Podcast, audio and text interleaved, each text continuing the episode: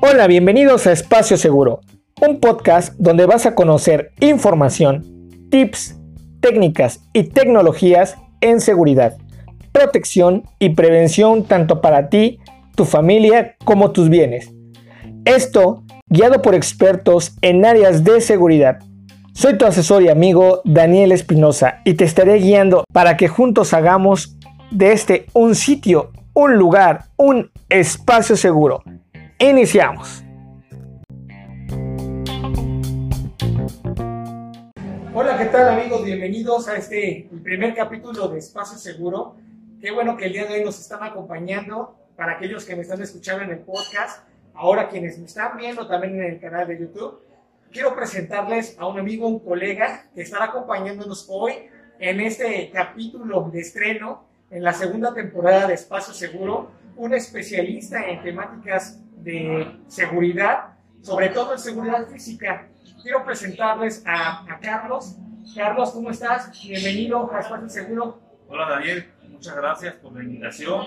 Pues estamos de maravilla, eh, agradecidos por la invitación, esperando poder aportar a ti y al público en general que nos escucha y nos puede ver, como lo comentas, para que tengan un mayor conocimiento en materia de seguridad. Eh, esperamos compartir un poco del conocimiento que tenemos en la experiencia laboral. Y pues bueno, aquí estamos, ¿no? Contentos, felicitándote a ti por tus proyectos, por tus logros, por este canal y por la gente que nos aprecia. Pues vamos a, a comenzar. Pues bienvenido Charlie, ya sabes, este es tu canal a partir de hoy. Se va a estar integrando al equipo de Espacio Seguro. Va a ser eh, un, una pieza fundamental para lo que son temáticas, formación y conocimiento que se les comparte a cada uno de ustedes. Charlie tiene un currículum muy, muy amplio, pero podemos destacar algunos elementos. Es licenciado en Ciencias Penales. Además de eso, él estuvo ejerciendo como Policía Federal, estuvo bastantes años ahí. Está dedicado actualmente a áreas de tema de seguridad física, protección ejecutiva y área compliance. Básicamente, ahorita su fuerte la seguridad física y la prevención de diversos delitos la, en la cuestión industrial y empresarial. Entonces, el día de hoy nos acompaña con un tema bien importante, la desaparición de las personas, que es el tema que vamos a estar tratando el día de hoy. ¿Qué nos puedes comentar, Charlie? ¿Qué es la desaparición forzada? Ok, mira, sí, la, la verdad, eh, recientemente estuve en un, en un congreso denominado la desaparición forzada de personas en las ciencias forenses. Entonces, esta respuesta que te voy a dar va enfocada al público en general. Hay una, una temática importante, la desaparición de personas y las personas por desaparición forzada. Vamos con el primer punto. Las personas desaparecidas por particulares son aquellas que, de las cuales sus familiares han ha perdido el conocimiento de información, ubicación o localización de las mismas. Estas personas se caracterizan porque ya han sido buscadas en los registros de información particular o gubernamental y no tienen datos de las mismas, que ya tienen un periodo eh, aproximado de 24 horas de incomunicados o de identificados por sus familiares. Y las personas que son por desaparición forzada son aquellas que están vinculadas a, a presuntos actos del gobierno.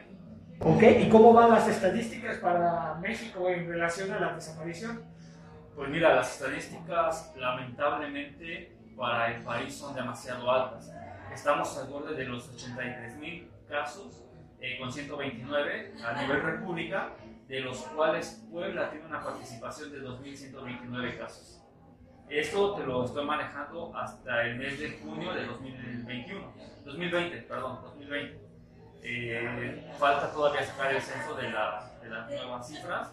Sí, es súper claro, realmente es alarmante, ¿no? Las estadísticas que nos estás manejando son situaciones que yo creo que en tema de desaparición forzada, desaparición en cualquiera de sus modalidades, es una situación desesperante tanto para la familia, obviamente que está involucrada, ¿no? Tratando de buscar a sus seres queridos.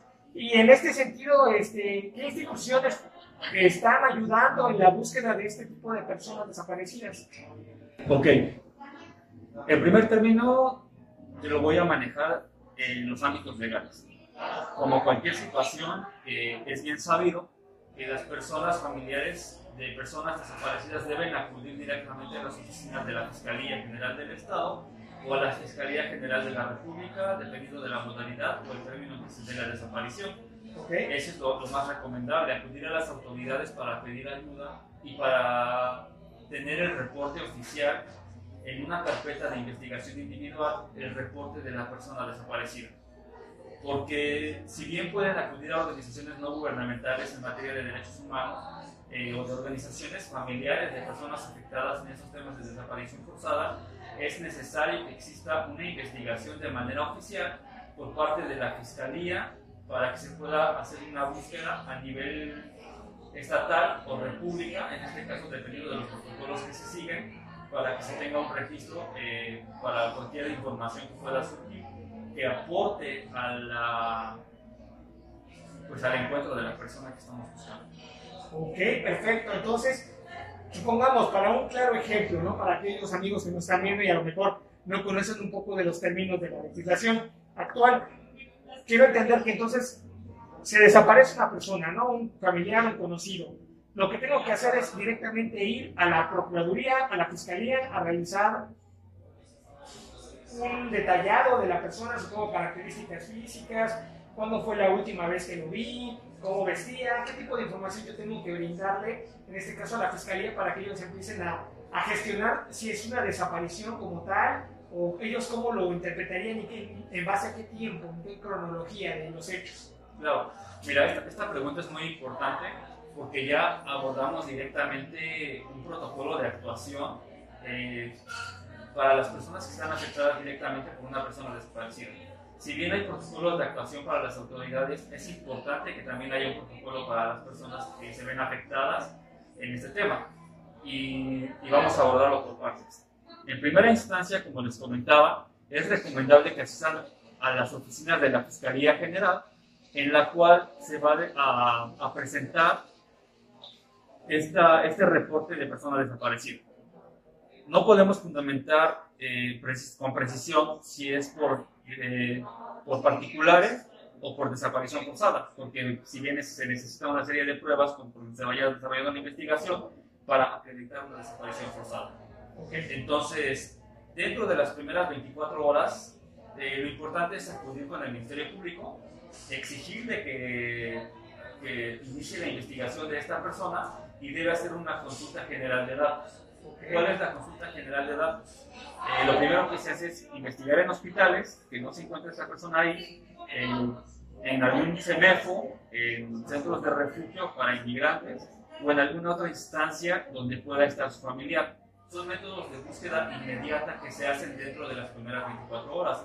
Para que ustedes puedan tener un poco de mayor información, pueden consultar en las páginas de internet, de internet el protocolo homologado para la búsqueda de personas desaparecidas y para personas por desaparición forzada.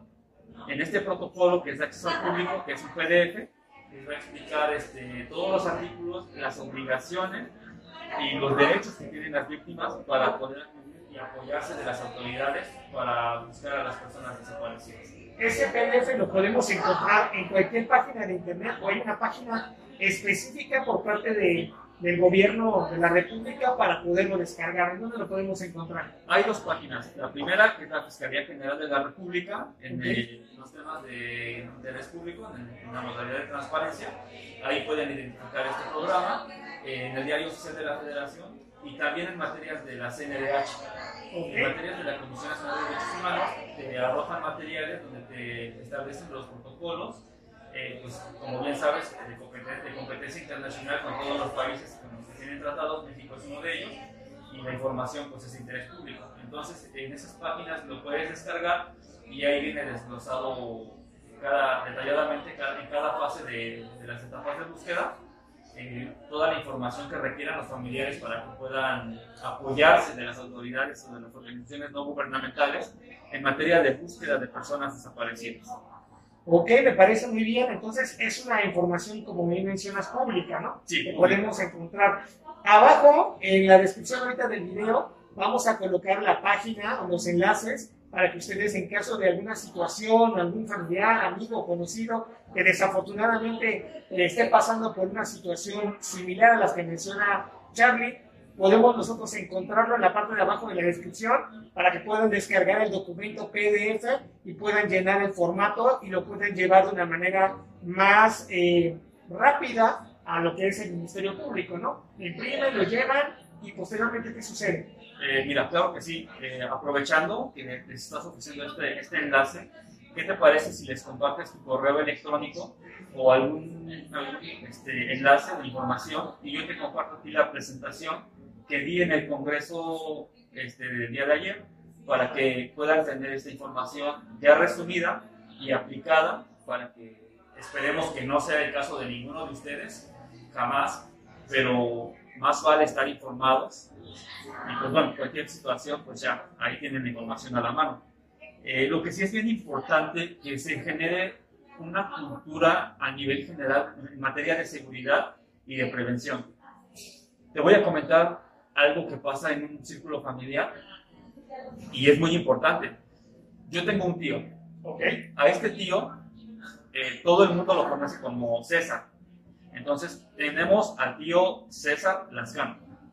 Sin embargo, el nombre original de mi tío no es César, es Jesús. Por alguna situación particular, todas las personas que lo conocen, familiares, eh, y conocidos, amigos de la familia, cada vez que se presenta, todos saben que esta persona es esa. Ok. Sin embargo, en todos los documentos oficiales aparece como Jesús. No sé cuál sea la situación real familiar del por qué mi tío eh, se presenta con el nombre de César. Okay. Supongamos que tenemos algún caso en materia de desaparición. Eh, hablando de estadísticas, estoy seguro que aproximadamente el 15% de mi familia sabe que el nombre real de mi tío es Jesús. Imagínate que en un caso de desaparición, el tío se extravíe con sus documentos oficiales, que asista un familiar y que lo reporte con el nombre de César Lascano. El Ministerio Público va a iniciar la carpeta de investigación buscando a César Lascano. César Lascano no existe, es Jesús Lascano.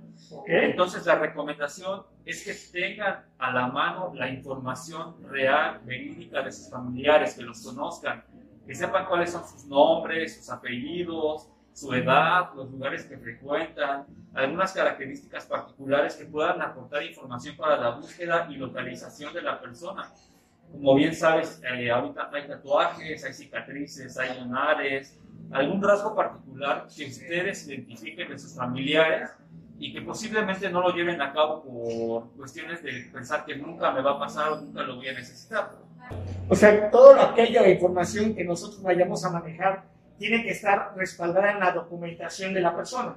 Sí. Acta de nacimiento, CUR, comprobante de domicilio, exactamente para que sea la información más clara posible en la búsqueda, ¿no? Para que ayudemos también a la autoridad a hacer la búsqueda más, más clara, más específica. Sí, claro que sí, es una, manera, es una forma muy importante de apoyar a las autoridades como bien sabemos, hay sistemas de identificación de ámbito gubernamental, como es el sistema de huellas dactilares, el famoso AFIS. Tenemos el Instituto Nacional Electoral, donde tienen todos los datos, pero no, no tenemos más información de las personas, como puede ser eh, un tatuaje que tú llegues a tener, por ejemplo, que sea característico dependiendo de tus gustos, eh, alguna cicatriz que te hayas provocado en la infancia, cuáles son los lugares que frecuentas, cuál es tu círculo de amigos, toda esta información que se debe presentar de manera detallada al Ministerio Público por la persona o familiar que presente la, el reporte de, de, persona desaparecida, se va a documentar en la carpeta de investigación y con esta información documentada se va a abrir la carpeta con la cual el Ministerio Público va a iniciar la búsqueda. Entonces, si tú le das información falsa, estás retrasando minutos que puedes ocupar para que se encuentre de manera más rápida tu familia. Eh, ¿qué, ¿qué, es lo que pasa cuando ya pasa un periodo largo de tiempo y no se encuentra la persona? Ok, mira, aquí pasan dos situaciones. La primera, desde la perspectiva familiar. Todos entramos en un, este, tema de desesperación porque queremos que nuestro familiar sea encontrado de manera inmediata. La recomendación para las familias es estar de manera constante exigiendo y aplicando el protocolo homologado para la búsqueda de personas desaparecidas, porque si bien es obligación del Ministerio Público darle seguimiento y muy importante, notificar por escrito cada uno de los procedimientos que hace el Ministerio Público para que se integren a la carpeta de investigación. Y la otra es acercarse a las organizaciones no gubernamentales en materia de derechos humanos para que les den el respaldo o grupos familiares que se encuentren en la misma situación y tengan este respaldo para darle una presión a las autoridades para que lleven a cabo la, de manera continua y secuencial la carpeta de investigación. Es importante estar presionando a las autoridades para que ejerzan ese resultado que nosotros queremos. El otro punto, discúlpame, es este, la carga de trabajo. Por parte de los ministerios públicos o de los funcionarios, sabemos que tienen una carga excesiva y están faltantes de recursos humanos y de recursos materiales. Entonces, toda la presión que tienen, pues obviamente les lleva un cierto tiempo para cotejar y desarrollar la información. Entonces, este, la mejor manera es mantener la presión. En relación a lo que mencionabas, que era eh, apoyarse de organizaciones no gubernamentales, como cuáles podrían ser que yo me pudiera acercar en dado caso de que yo viera que mi, que mi familiar, que el expediente de mi familiar, el que estoy buscando, mi conocido, mi contacto, pues ya tardó demasiado y no veo avances por parte de, del Ministerio Público o de la Fiscalía.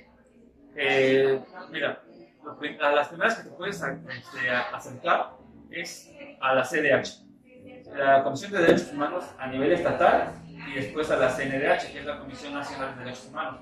En estas dos dependencias están registradas todas las asociaciones civiles que se encuentran eh, en búsqueda de personas desaparecidas. Es un catálogo amplio, la verdad no conozco el nombre de todos, te estaría mintiendo. Sin embargo, en estas dos instancias, en el CDH y en la CNDH, encuentras el catálogo de todas las asociaciones civiles a las cuales tú te puedes acercar para que te ayuden y te orienten en materia de desaparición forzada de personas o personas desaparecidas por particulares.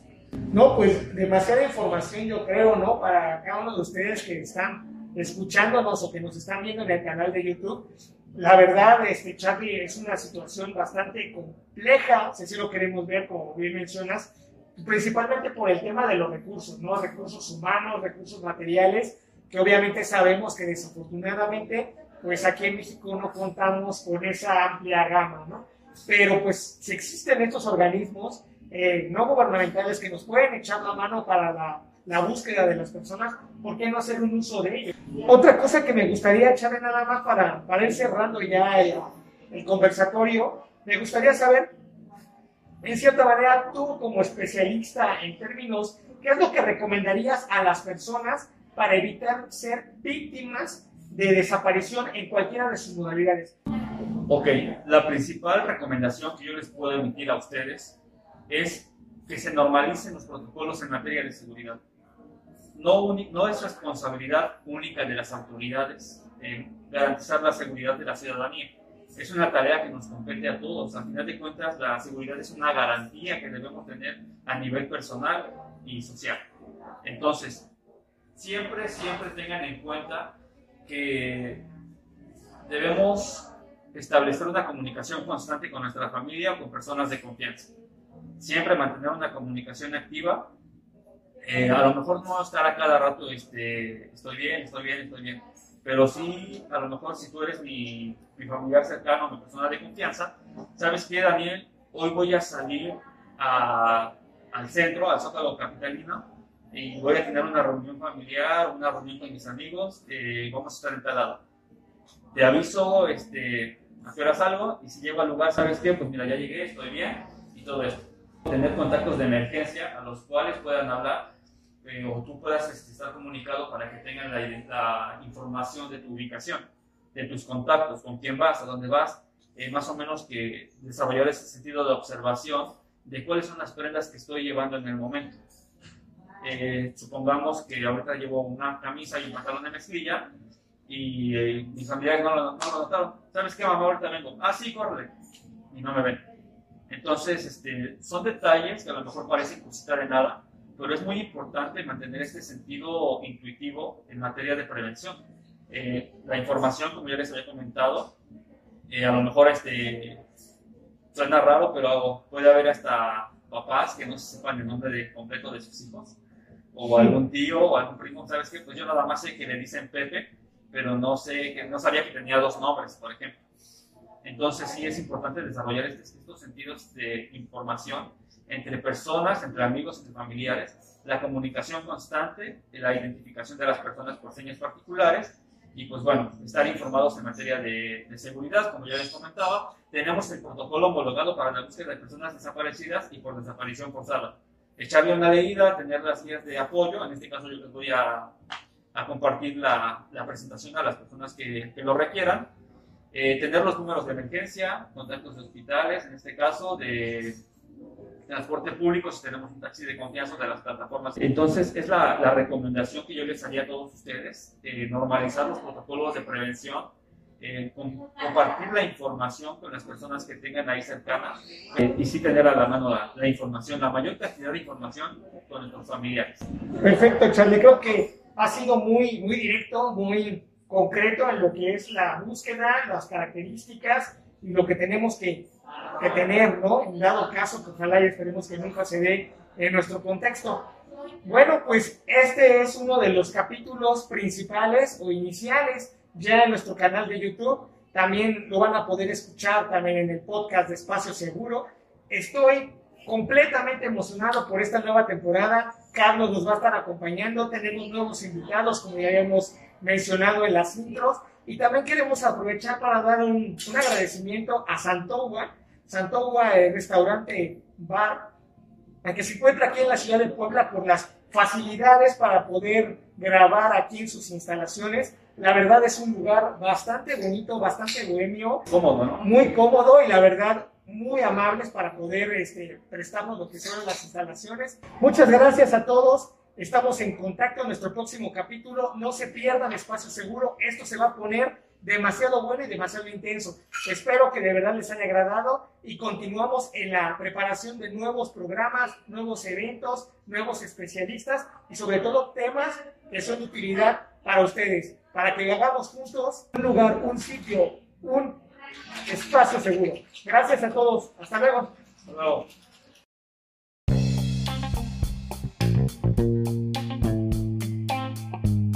No te olvides de compartirnos y seguirnos en nuestras redes sociales.